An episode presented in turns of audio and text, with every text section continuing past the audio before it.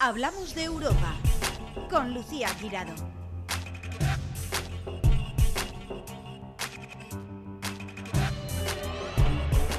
Bienvenidos una semana más a Hablamos de Europa, el programa que acerca a la Europa de las oportunidades a los ciudadanos para que sus proyectos se hagan realidad y que pone la lupa a todo lo que ocurre en Bruselas.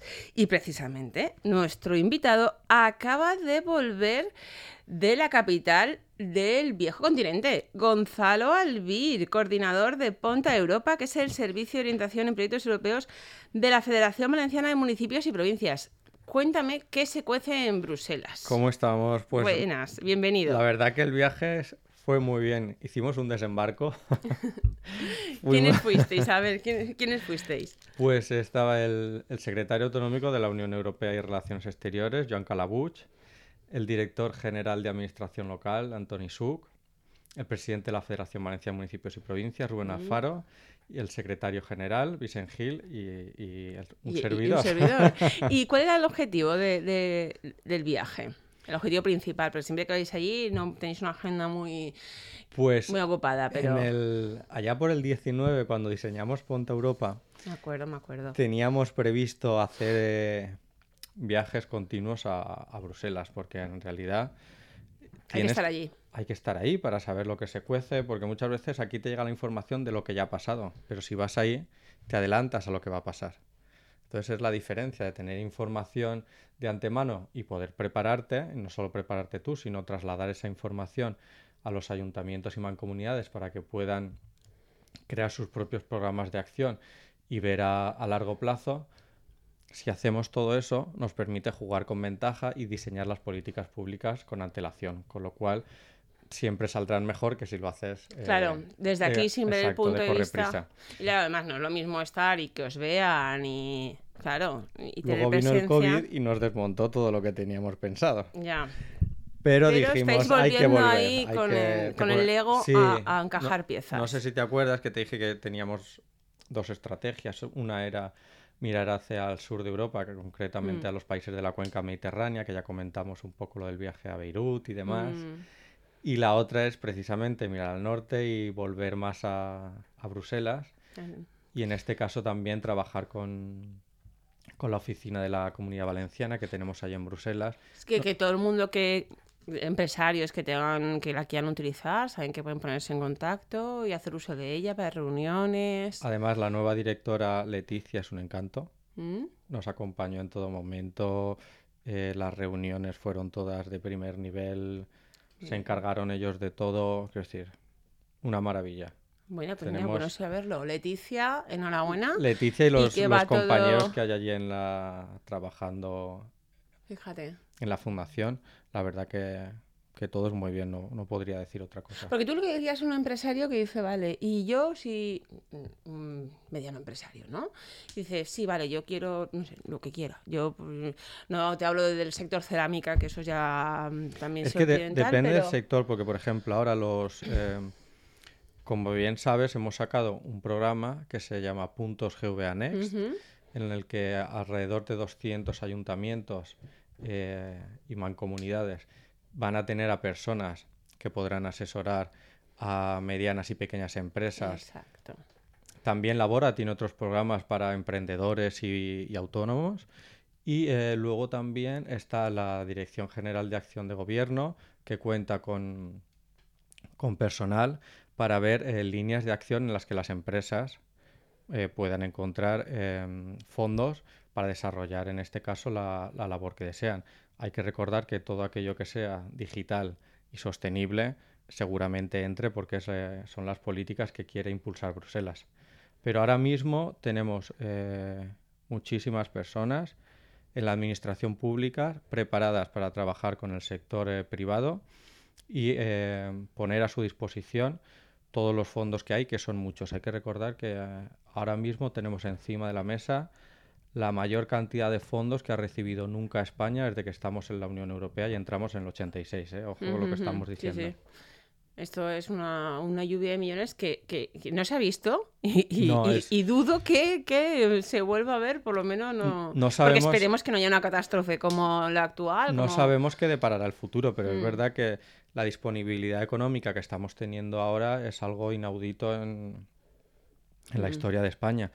Hay que recordar a, a las personas que nos están escuchando que la Comisión ya nos ha aprobado a España el desembolso del, del tercer paquete Sí, que se además se lo anunció la semana de los Next pasada. Generation, en este caso son 6.000 eh, millones de euros que se añaden a los 31.000 que ya, tendrí- que ya teníamos, con lo cual estamos hablando de que España ya tiene a día de hoy asignados 37.000 millones de euros, eso ya los tenemos nosotros. 37.000 millones de euros. Vuelvo a repetir la Sí, cifra no, no, porque la decimos, pero yo no soy consciente mucho de lo que Exacto, significa. ¿eh? Exacto, Porque- no, no. Y, y ya, eh, hay que traducir la peseta, aún, yo creo. ¿eh? No, pero, eh, por ejemplo, eh, el- esa cantidad de dinero se tiene que gastar, lo hemos hablado otras veces, Sí. antes de determinada fecha. O sea, se tiene que, aquí también lo estábamos comentando fuera del micro, aquí no se para nada, ni elecciones, ni Navidad, Nada, ni nada, Aquí se trabaja fines de semana, se trabaja todos los días, porque hay que redactar proyectos, hay que presentar proyectos y, y hay que ejecutar eh, lo que ya nos han aprobado. La maquinaria está rindiendo como nunca. Y mira, pues precisamente también deberíamos, debido al, al, al anuncio del desembolso de los 6.000 millones de euros que han venido de la comisión también a echar un vistazo a ver cómo estaba todo y han dado la enhorabuena a España, eso también hay que, Mm. que reconocerlo. Somos el primer país de la Unión Europea en recibir también el tercer Sí. desembolso, es decir, como país de la Unión Europea estamos siendo pioneros en la ejecución y en la rendición de cuentas de, de los fondos eh, Es que lo decimos, Next Generation. pero no somos nosotros quienes lo decimos, o sea, son, son hechos, o sea, somos Sí, el sí, primer sí, país en recibirlo, o sea que, y, y lo decimos así ya muy tal, pero es que bueno, mm, tengamos en cuenta dónde estábamos antes de la pandemia y hace unos años, Detrás- es decir, que éramos la cola, en Alemania, en los países nórdicos, que a nosotros nos veían, no nos querían dar dinero porque no se fiaban de nosotros, y fíjate, oye, Detrás de la ejecución de, de los fondos hay que recordar siempre que está el Ministerio de Hacienda y hay auditorías también Ujú, ujú. independientes. Me refiero que esto no es algo que, que nos guisemos nosotros y, lo llevemos a la comisión. Es decir, aquí hay un trabajo muy bien hecho por parte de, de España, de los funcionarios públicos, desde el Ministerio de, de Hacienda hasta el pueblo más pequeñito de cualquier rincón de España. Y a mí sí que me, me gustaría desde aquí, porque tenemos la oportunidad de darle la enhorabuena a todos los funcionarios públicos que han hecho posible que los fondos se estén ejecutando. Hmm, Porque sí que es verdad, eh, para la gente que, aún- que, que- que los pequeños y medianos empresarios, que, que hay que decirles muy bien porque es cierto que hay menos- se intentan agilizar los trámites, pero aún hay burocracia, porque como bien dices, está todo auditado y, y Bruselas es muy estricto, ¿no? Entonces da dinero, pero hay que cumplir una serie de papeleos que a veces Todos no queremos que haya menos típico, burocracia, ¿no? pero es para verdad eso tenemos esta gente Que la burocracia también la en la administración pública da una seguridad de legalidad y de que Mm. el gasto se está ejecutando como Mm. toca. Entonces es, yo comprendo que es muy difícil tener un equilibrio entre garantizar que se hacen las cosas bien y que a, a su vez sea lo suficientemente rápido como para no interrumpir. Entonces siempre buscamos ese equilibrio, pero sí, Mm. yo soy partidario de reducir la, la burocracia siempre que se pueda, sobre todo porque ya tenemos sistemas digitalizados y ya Mm. se está empezando a trabajar también con inteligencia artificial. Entonces estaría bien que aplicásemos todas esas cosas en, en la administración pública, sobre todo para tratar de, de reducir muchas veces el papeleo que hemos pasado del papeleo físico a papeleo físico más el papeleo digital. digital, efectivamente. Entonces hay que, hay que tratar de evitarlo en la medida de lo posible. Mira, voy a contar una cosa. Lo siento por tráfico, pero es verdad. Dije, va, me voy a gestionar yo una matriculación. Y, y además era pues pandemia, que aún se hacía que una cita previa y te daban tal. Bueno, bueno, eh, me pedían el DNI, digo, pues si estoy haciendo con DNI digital, ¿para qué me pides el DNI? Que además no cabe en la cantidad de documentos. Bueno, bueno, bueno, yo digo, esto es surrealista, o sea, es surrealista lo que me estaba pasando, de verdad. Al final tuve que ir presencialmente. Esto era tráfico, ¿eh? Y hace unos cuantos años. Yo lo siento, los ves que tenías espinitas, Bueno, poco a, espinitas. poco a poco las cosas van Digo, cambiando. Te piden el DNI físico escaneado si te estoy haciendo el digital. Pero por ahora es verdad que, que está cambiando y sobre todo que tienes a estas personas, ¿vale? Que estamos hablando, por una parte, de los técnicos que ya han, han entrado en los ayuntamientos. Exacto, ya los tenemos de manera física. Eh, para las personas físicas, eh, jurídicas y para los propios ayuntamientos. Exacto. Sobre todo. La semana pasada tuvimos el acto de finalización de su formación. Porque como sabes, estas personas eh, cuando entraron, la, mayor parte entraron contratadas en, diciembre del 22 y enero del 23, han recibido durante tres semanas una formación intensiva para que puedan trabajar en, ayuntamientos y mancomunidades. Esta formación se le irá dando a lo largo del tiempo para complementar y, y todo lo que vaya saliendo, que ellos sean conscientes y conocedores para que a su vez lo puedan trasladar al territorio, tanto a ayuntamientos como a pequeñas y medianas empresas y, autónomos. Y eh, decidimos que era buen, buen comienzo cerrar con una jornada de, de clausura la formación para ponernos cara entre todos, que nos conociésemos y demás. Y estuvo muy bien, la hicimos en la Ciudad de las Artes y las Ciencias, vinieron casi todos y fue, la verdad es que es un orgullo ver a, Bonito es como verlos eh, parir el proyecto y verlos de repente allí a todos. Estuvo muy bien. Luego, además, se acercó al, a la jornada de clausura el, presidente de la Generalitat, Chimo ah, Puig. Les dio unas, unas palabras de, de, reconocimiento y también de aliento. Les dijo que, que trabajasen, que los ayuntamientos los estaban esperando como agua de mayo, con lo cual... De verdad, además, de verdad, es decir, ya han llegado, ya han llegado, oye, ¿cómo es? ¿Quién nos ha tocado? sí, sí. Los directores generales también estuvieron súper cañeros diciendo, pues hay que hacer esto y esto y esto y esto. digo, madre mía, se nota, lo hicimos un lunes, digo, se nota que es lunes porque fue todo el mundo ahí con muchísimas ganas de... De hacer cosas. de trabajar y, de, y de empezar un proyecto que que hemos de recordar, es pionero en España. Mm. No hay ninguna otra comunidad autónoma que cuente con, este cuerpo que se acaba de crear. Cuerpo de técnicos que han entrado según currículum, con unos, eh, además un proceso de selección muy estricto y, y, entraban, pues eso, pues, con dos, tres carreras, con eh, quien tenía más carreras, más eh, idiomas, más formación, efectivamente. Elegía, digamos, ayuntamiento, ¿no? Esto es como era una, como una oposición, ¿no? Que más puntos tuviera, pero los puntos eran, o sea, y, y, se le ha recibido la formación porque, claro, son mm, muy buenos en lo suyo, pero le faltaba a lo mejor la vertiente de la administración pública o de los fondos europeos, ¿no? ahora, lo importante es que nos pongamos las pilas a trabajar y que se note en el territorio porque al final el trabajo que se hace en los ayuntamientos se acaba notando en la calidad de vida de los vecinos y las vecinas, con lo cual eso es un, reto que tenemos por delante y lo tenemos que hacer bien, porque al final si se hacen las cosas bien, pues el programa posiblemente se, se pueda consolidar. Ahora mismo es incipiente, tenemos em, muchas cosas que mejorar también, hay que decirlo, porque es algo novedoso, entonces vamos aprendiendo también nosotros mm. sobre la marcha, pero estoy seguro que que entre ambos, con el esfuerzo de, todos, pues lo sacaremos adelante y nos sentiremos todos orgullosos de, este hito que es pionero. Por supuesto.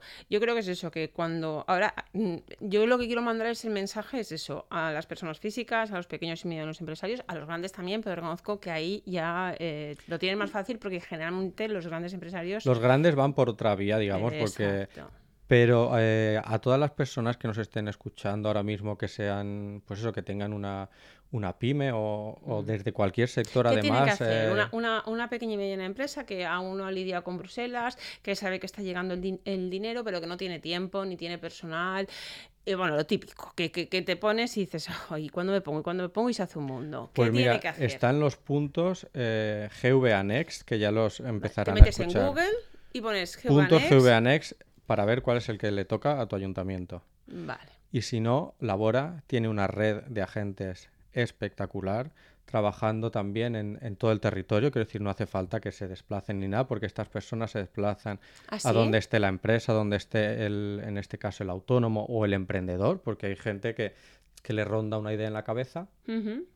Y, todavía no es nada, quiero decir, tienes una idea, pero necesitas que alguien experto te ayude a constituirla, a seguir los pasos, a hacerte un plan de viabilidad. ¿Y eso tú llamas a Labora? Porque Todo eso se hace. Tú llamas a Labora, te pones en contacto en la página web, me imagino que habrá una ventanilla, una ventana que te ponga solicitar em, ayuda o solicitar zona de pymes, ¿no? Y ahí pondrá Te lo digo porque es verdad, yo me- eh, como persona, es decir, conozco a gente, ¿no? Y que es verdad que aún dices, uff, le dices que, que de verdad, que el dinero está llegando, ¿qué tal? Y aún dices, sí, sí, me pongo, esta semana lo hago, esta semana lo hago. Y es verdad que luego al final. Los recursos siempre- están, el personal también y tenemos el conocimiento, con lo cual solo cuesta cinco minutos hacer Cinco ese minutos. contacto. Muy bien. De hecho, en la, en la propia federación también, la Federación Valenciana de Municipios y Provincias, tenemos una, una red de, de agentes de labora que se dedican a esto, sin ir más lejos. O sea, Parece, parece que va a estar, parece está preparado, pero no está preparado esto. Vale. Ayer recibí una llamada de un amigo y me dijo, nos queremos eh, ir a vivir al pueblo. ¿Mm? Y mi pareja quiere montar algo, tiene una idea de proyecto, pero eh, digamos que no tiene formación como para llevarlo a cabo. ¿Hay algo por ahí? Y le dije, no te preocupes, dame, dame su teléfono que yo se lo doy. A la persona que lo lleva, la llama y empiezan a trabajar. Fíjate. Es decir, es tan sencillo como eso. Además, eh, las personas que lo están haciendo están muy preparadas Y tienen ganas. y es- tienen ganas, son majísimas, se desplazan al territorio. Quiero decir que eh, ya sea el, el municipio que sea de la Comunidad Valenciana, no hace falta ni desplazarse. Se desplaza en este caso el, el técnico y eh, un poco con la persona o empresa aborda la, la situación de partida y a partir de ahí empiezan a estudiar y trabajar y ver qué, posibles pasos se pueden seguir. A ver, no quiero hacer labor de espionaje, pero tú sabes que a mí me encantan mm, que me cuentes algún proyecto concreto, algún emprendedor, o a lo mejor algún, mm, algún emprendedor, claro, esto no se podrá contar, pues le podemos copiar la idea, ¿no? pero a lo mejor, no sé, eh, ¿sabes? eh, que pues en algún pueblo que haya eh, instaurado algo muy novedoso, que tenga esa idea en la cabeza y ya crees que se lo van a probar. A ver, cuéntame esas cositas nuevas que sabes que a mí me gustan. Pues eh, me pones siempre en compromiso. Ay, hace tiempo que no te preguntaba sobre esto, ¿eh? Vamos a hacer una cosa. Vamos a traer Ya está. me, me lo, de- me lo aplazas. al- algún eh, agente GVA y que nos cuenten ellos. Vale. Mira, me parece estupendamente. Porque así eh, será un conocimiento Estupendo. más real bien. del territorio y lo podremos trasladar. Pues. Y Desde además el corazón, quedamos- que eso. Es verdad, quedamos hace tiempo que Sí, cuando empezaran. eh, Lo que pasa es que es- están, acaban de empezar, entonces Claro. vamos a dejarles un poco que, Vale, que. que se rueden y, y que sepan cómo va la cosa y, y ya verás que podemos hacer un programa muy bonito. Sí, además es verdad, creo que fuiste tú también eh, con el que hablé, porque es un tema además que está, mm, bueno, día sí, día no, también en, en- en la prensa, que, que hay proyectos europeos que están mirando también la regeneración de las playas. Sí, es que tenemos ahí un problema brutal. Sí, sí, sí. Tenemos todo el litoral, bueno, ya lo sabes tú, que, Sí, sí. que debido Bueno, al... Se están quedando sin playas, pero es que encima Exacto. ahora, eh, claro, ahora dicen que el ministerio pueden cambiar el INDE, o sea, ya no es decir, o sea, vamos a, cómo se regeneran, que eran lo que estábamos, ¿no? Que sí dunas, que sí más arena, que sí diques no, pero lo- es decir, había A ver, más, muchas más opciones, arena no pero- funciona. Más arena no funciona, Es se vuelve a comer. algo, sí, es algo que lleva haciendo históricamente Mm. Holanda durante décadas y, por ejemplo, en- puedes ver en alguna costa de, de Holanda buques 24 horas tirando arena porque el Madre propio mar se las lleva. Entonces es... 24 horas, y fíjate Sí. que aquí es... Claro, Holanda, Holanda se juega a quedarse eh, debajo del nivel del mar y ser arrasado. O sea, es, es una situación distinta aquí, pero vamos, aquí al final lo que estás teniendo es una regresión de todo el territorio y toda la primera línea. línea. En este caso, muchos sitios hay casas, pues se están viendo eh, bastante. Es que antes era algo puntual y entonces eh, lo achacábamos, no, claro, es que se, pasa por construir demasiado cerca, pero es que no, es que estamos viendo que, se- que el mar se come, que eso es lo que nos decía. Hay no, cambio no, climático, hay que recordar que eso- Exacto. Eso que nos decía, no, pues va a subir el nivel del mar, pues pues de- de- X años puede desaparecer, que es verdad que hay cambio climático, también está la acción del hombre, está que los sedimentos no llegan igual, Ahora y mismo hay muchos están, factores, pero hay, hay que buscar factores. soluciones. Se están investigando eh, la creación de arrecifes artificiales con componentes eh, completamente orgánicos. Esto hay que ver también porque, claro, afecta a, A todo, a la marea, a la dicen que- costa, que, eso es- afecta... Entonces está in- investigando a ver si eso pudiese ser una solución. Obviamente no va a ser una solución única, será un, conjunto de soluciones lo que pueda aportar y seguramente eh, veamos más regresión hasta que lleguemos a una, a una posible solución. ¿Pero ya hay proyectos puestos en marcha, aprobados o aún están estudiando? Estamos en, en proceso de investigación. Sé que la Universidad Politécnica de, de Valencia está muy puesta en esto también. Algunos ayuntamientos como el de Denia está consolidando todo el tema de, de la plantación y reproducción de la posidonia Mm, para que precisamente cuando la posidonia es la planta que se fija en el fondo marino, mm.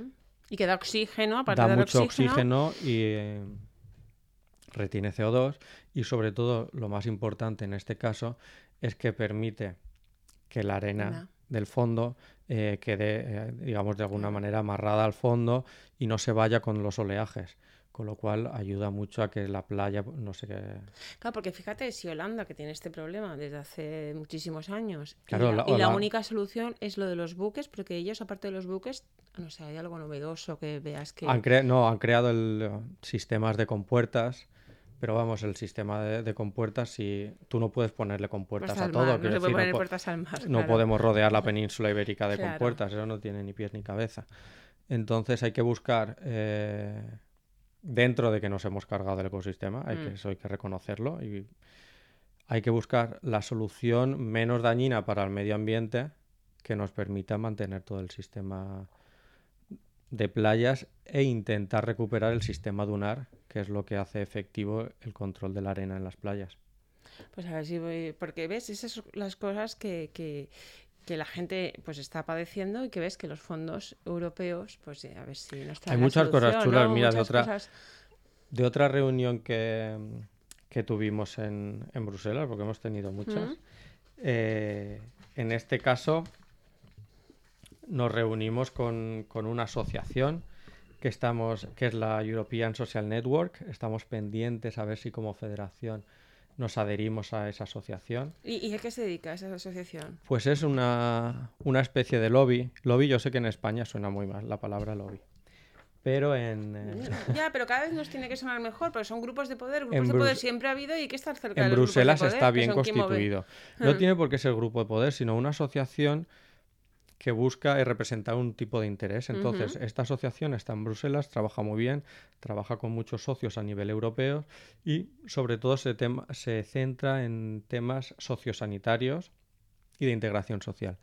Tienen un proyecto muy bonito en, en Castilla-León que se llama Rural Care y se trata de trabajar el reto demográfico, sobre todo con las personas mayores, para permitir que sigan viviendo en sus hogares y la, mm, en este caso, la atención sanitaria que necesiten se le pueda prestar en los hogares y esas personas no tengan que Desplazarse. desplazarse a residencias o hospitales siempre y cuando la salud lo permita, pero intentar eh, realizar todo un sistema de prevención y cuidados para que la persona pueda estar el mayor número de años posible viviendo en su casa con autonomía plena. Claro, porque es que es verdad que lo ideal sería que en cada pueblo hubiera un médico, pero claro, es que hay aldeas de 100 habitantes, incluso menos. Entonces, claro, hay veces. ¿Y cuál sería la solución ahí? que están.? eh, que- Pues ahí se está trabajando mucho con digitalización e inteligencia artificial.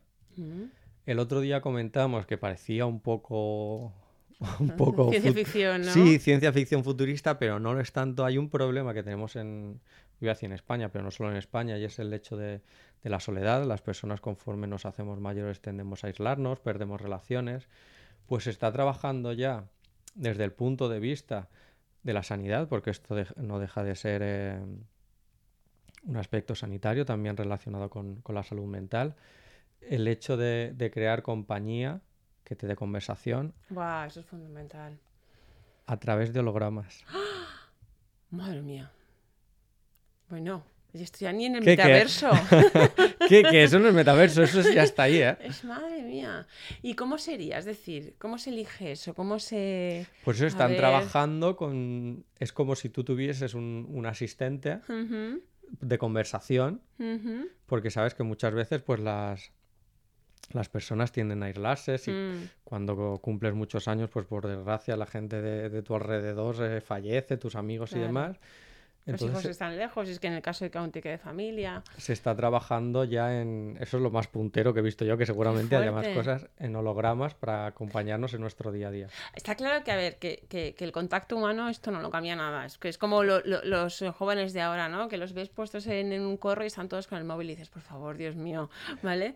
Pero, pero sí que es verdad que entre. Eh, no siempre puedes tener. Y con la compañía humana y con el holograma a lo mejor sería las 24 horas. Y además eso agiliza la mente, ya no es psicológicamente, ¿no? Que desde luego, wow, una persona aislada sola, sino también en la mente la tienes que... El ser humano somos un, ser social, que mm. necesitamos la sociedad, el contacto físico, el tocarnos, besarnos, abrazarnos, eso está ahí y no lo podemos evitar. Pero eh, la tecnología a su vez nos ofrece otras muchas posibilidades si se utiliza bien, es como todo, porque en estas cosas de tecnología, inteligencia artificial, gente que no le gusta, yo comprendo también los temores que hay y demás, pero es como todo en la vida, tú puedes utilizar las cosas para bien o para mal. Si hmm. las utilizamos para bien, pues saldremos ganando. Y será fácil, el manejo será fácil, pero para personas mayores será, Alexa, eh, quiero hablar con... Le habrá puesto nombre al holograma, claro. Claro. Tal, y entonces aparecerá ahí, o OK Google, o quien sea, ¿no? Será algo muy fácil, muy sencillo para esas personas. Y luego también me imagino que a nivel de seguridad, si le pasa algo, de seguridad, de, de control de las constantes vitales, pues eso de, por ejemplo, eh, las personas mayores que tienden más a, bajones, subidones de tensión o todo el sistema de, regulación del azúcar, pues todas esas cosas se están, se están trabajando en proyectos europeos para ayudar precisamente a la prevención y que tú detectes lo que va a ocurrir, pues por ejemplo, eh, esto ya está con el azúcar, eh, que se te pone determinado color, tómate un caramelo que te está bajando el azúcar pues antes te, te, daba en ese momento y, tenías que echar a correr. Ahora no, ahora vamos hacia la prevención. Fíjate, ahora que lo dices, eh, estoy viendo una serie, eh, una plataforma que es El Cosmonauta y la Chica o algo así. Es que yo tengo muy mala memoria para los nombres. No sé si la has visto. Yo soy fatal para los nombres, me pasa como a ti. bueno, El Cosmonauta seguro que, vale. que se, y El Cosmonauta y la Chica. Bueno, que la verdad es que está bastante bien, ¿no? Y y, precisamente es eso, es decir, digamos, todas las personas es creo que en el año 2055 y fíjate, nosotros lo vamos a tener ya. Estamos ahí, estamos, ahí. Entonces están, bueno, son dos épocas, ¿no? 2022, 2055 y en el 2055 te ponen esto, ¿no? Como si tuvieras cada uno tu asistente, ¿no? Y, y, que te dice, tus constantes vitales están tal, eh, tranquilízate, voy a llamar a una ambulancia porque parece ser que te va a dar un infarto. O sea, es algo, dices, ostras. Pues yo creo que eso lo vamos a ver antes del 2025. del 2055, perdón. Me lo estabas contando y me estaba acordando de la serie. ¿Sabes? Entonces, igual que dices, llama no sé quién y llama tal, y que si lo tenemos con, con, los, pues, móviles, y tal, eh, eh, ponía eso, es decir, era su propio asistente y, eso, que le, quien le veía las constantes vitales, quien te llamaba a la ambulancia, pero ya no en, en tu casa, sino que estabas trabajando por la calle. Pues entre otras cosas, los proyectos europeos sirven para esto. Fíjate. para investigar y, y crear, en realidad, la esencia de un proyecto europeo es buscar una solución a un problema real que sea compartido y esa solución se pueda replicar en los distintos países de la Unión Europea para mejorar la vida de los ciudadanos. Ese sería el resumen de... Eso es en concreto aún está en estudio, se está haciendo ya un, estudio. estudio. Y no se sabe dónde se hará el piloto, si ya hay socios. Lo están trabajando desde la asociación, lo que pasa es que esas cosas tú sabes que las cuentan, pero no revelan más allá. Me lo dices o me lo cuentas, que no me reveláis nada. Entonces nosotros, yo lo que quiero hacer desde la federación es eh, impulsar que la federación eh, participe en, todo este tipo de asociaciones, hmm. precisamente para nosotros eh, adquirir toda la, la formación, información que se está dando en estas asociaciones y a su vez, la importancia de todo esto es que nosotros seamos el, nexo de unión entre Bruselas y los ayuntamientos y mancomunidades de la Comunidad Valenciana. Es decir, de nada sirve participar en esta asociación mm. si tú no das difusión de aquello que estás aprendiendo. Con lo cual, eh, nuestra labor ahí, nuestra función fundamental es trasladar todas esta, estas novedades toda esta vanguardia a los ayuntamientos para que lo repliquemos aquí en la comunidad valenciana. Claro, si, si, no, si no, luego aparecen, pues eso, los euroescépticos, los haters, lo, claro, porque no saben realmente lo, lo, lo que se hace, ni de dónde viene el dinero, ni, ni... ¿Y qué más habéis visto en Bruselas? ¿Qué más habéis podido... ¿Qué contactos habéis hecho? Pues mira, estuvimos también con la red de implantación de la PAC que es la mm, política agraria, común, que va a cambiar mucho y ahí es... Porque la PAC antes eh, eh, ocupaba titulares día sí día, ¿no? Y ahora con todo lo que nos pasa eh, Pues ahí la PAC es muy importante porque tienen también dos líneas que a mí me gustan mucho. Es el, el tema forestal. La comunidad valenciana, pese a lo que a todos nos parezca, es una comunidad forestal. Es decir, tenemos mucho terreno forestal, mucha, mucha masa forestal. Siempre tenemos como en, el, en la mente la, idea de la playa, pero además de la playa tenemos todo un interior y no tan interior eh, muy forestal que tenemos que aprender a gestionar, sobre todo para evitar el tema de los incendios. Entonces, esa va a ser una de las líneas de la nueva PAC y queremos ponernos a trabajar con ellos para, precisamente para evitar el tema de los incendios y gestionar toda la biomasa, tener unos, unos montes en este caso bien cuidados, porque tener el monte es fácil tenerlo, pero mm, tenerlo bien cuidado no es lo mismo. Tener biodiversidad es muy importante, no solo biodiversidad, en este caso, de, plantas, sino también de animales. y para eso hay que hacer una gestión del monte, mm. porque el, monte al ya estar entropizado no se gestiona por sí solo. Necesitamos volver a actuar sobre él para tratar de hacerlo lo más eh, biodiverso posible dentro de, que muchas veces ya no lo hemos cargado como el tema de las playas. Entonces hay que trabajar ahí.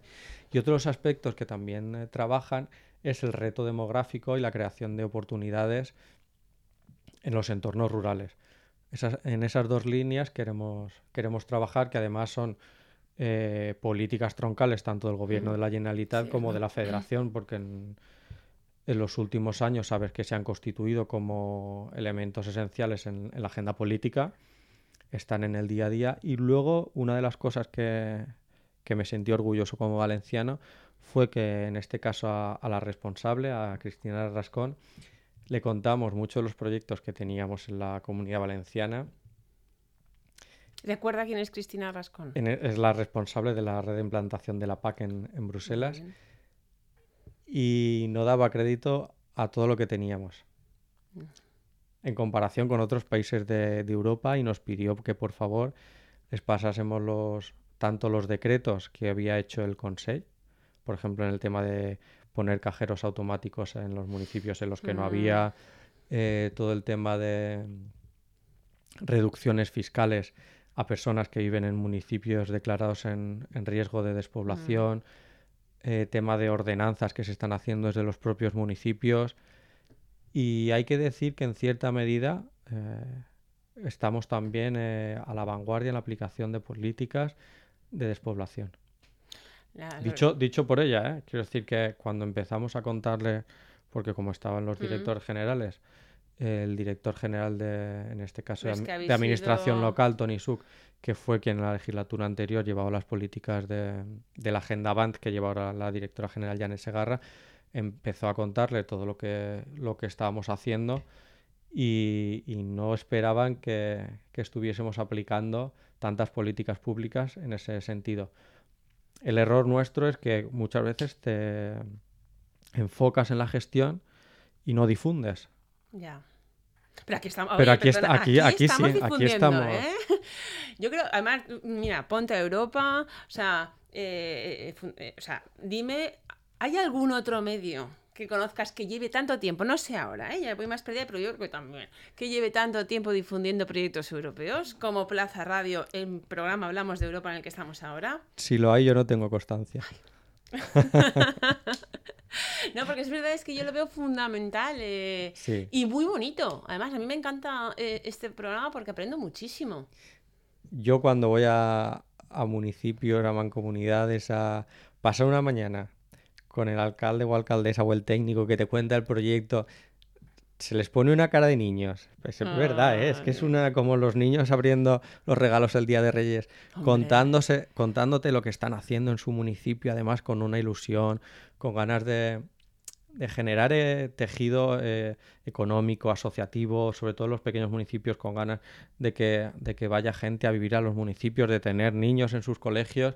Cuando te cuentan las iniciativas que hacen, te vas con un chute de energía porque dices, pese a la dureza de, de los proyectos, porque hay que Mm. recordar que, que es eh, una cosa seria, que implica mucha gestión, eh, papeleo, como hemos dicho antes, pese a todo eso, tiene toda la parte muy buena que consigues ver cómo cambia el día a día de las personas. Lo estamos viendo en el tema de, de peatonalización, del todo el tema de movilidad que se está cambiando. El otro día anunció Castellón que estaba estudiando que toda la flota de autobuses pasase de, Mm. se- de tener un consumo de gasoil a completamente eléctrico. No sé si lo van a conseguir finalmente o no, pero el, el Mm. Pero simple imagínate, los hecho, autobuses están todo el día rodando, la cantidad de gasoil que claro, queman. y el ruido que deja de ruido, hacer, que el muchas bueno. veces no somos conscientes de la Yo sí que contaminación tengo un coche acústica. eléctrico.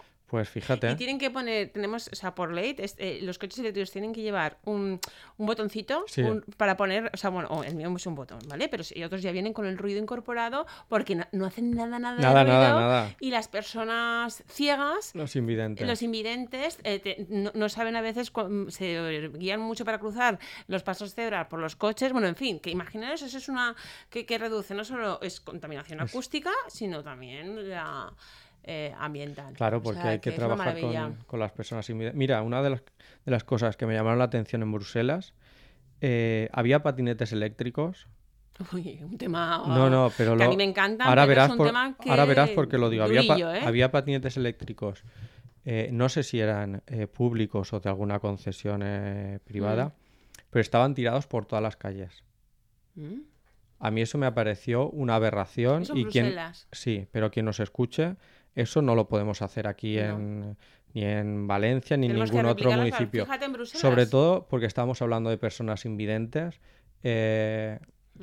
las personas invidentes tienen el mismo derecho que cualquier otra persona a caminar por las aceras o por Mm. Incluso cualquier más. o por cualquier espacio urbano Mm. sin tener que encontrarse elementos que ellas no prevén. Claro. Entonces, eh, no nos cuesta nada ser cívicos y poner los patinetes, las bicicletas o cualquier otro elemento de movilidad en su sitio donde corresponde, Mm. porque estas personas tienen todo el derecho, al igual que, que el resto, de andar por la calle con tranquilidad. Entonces, esa fue una cosa que me llamó la atención y, y quería decirla porque además...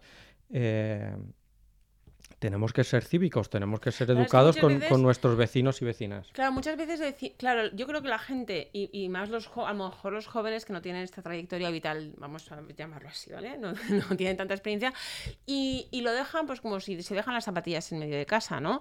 Pero no son conscientes de todo lo que viene detrás. O sea, ya no es una cuestión de que está ordenado, desordenado, de que eso no está bien. No, tenemos que saber por qué no está bien. Claro, y se entre trata de- esas de, cosas tener un, respeto por el espacio público Hmm, y por las personas que, que en un momento que se dado... pueden matar, se tra- que tropiezan con un patinete y Claro. se caen de bruces. Una Y persona además es que eh, una, normalmente dicen, una persona con discapacidad.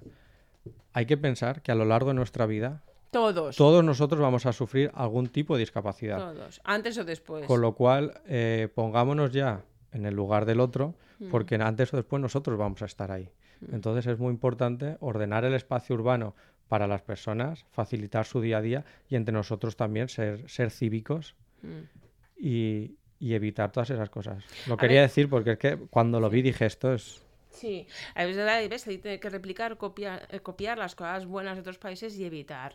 Y, y es verdad que muchas, y con razón, ¿eh? mucha gente se queja de, de, pues eso, de los patinetes eléctricos son geniales para muchas cosas y evitamos, eh, pues eso, contaminación, eh, eh, desplazamientos en coches, en- pero bueno, eh, yo creo que hay que poner un poquito de orden, ¿eh? es cierto. Y poco a poco se está haciendo, es decir, poco a poco se está haciendo, pero es verdad que la gente aún va con normal, con un poco de miedo. O sea, si a quién no nos ha atropellado casi un patinete y, y a quién ya le ha atropellado. Y a ver, ya para concluir, Gonzalo, que, que bueno, es que es que de un mes para otro eh, a mí me estresas.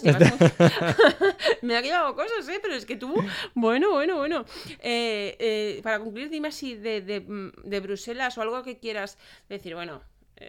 Bueno, pues una cosa que te, te la voy a adelantar, pero la desarrollaremos la próxima vez que venga, porque nos reunimos también con Francesca Michelin, ah, eso sí, es verdad.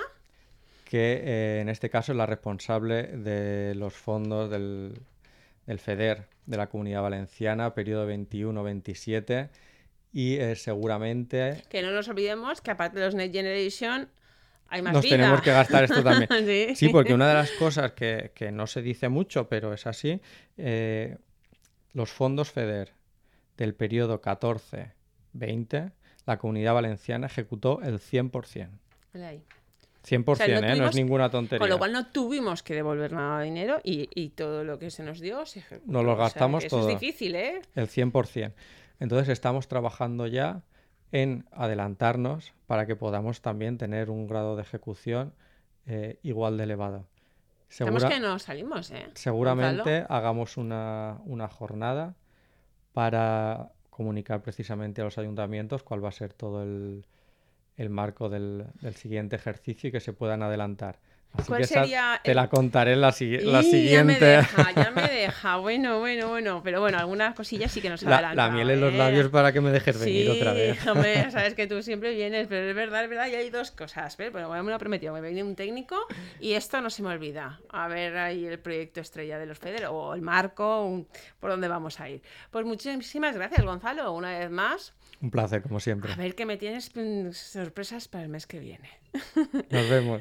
Una semana más en Plaza Radio, la voz de Valencia Plaza. Hemos hablado de la Europa, de las oportunidades y de la actualidad del viejo continente, porque lo que ocurre en Europa te afecta directamente. Encuentra todos nuestros podcasts en nuestra web 999plazaradio.es o en tu plataforma preferida. 99.9 Plaza Radio, la voz de Valencia.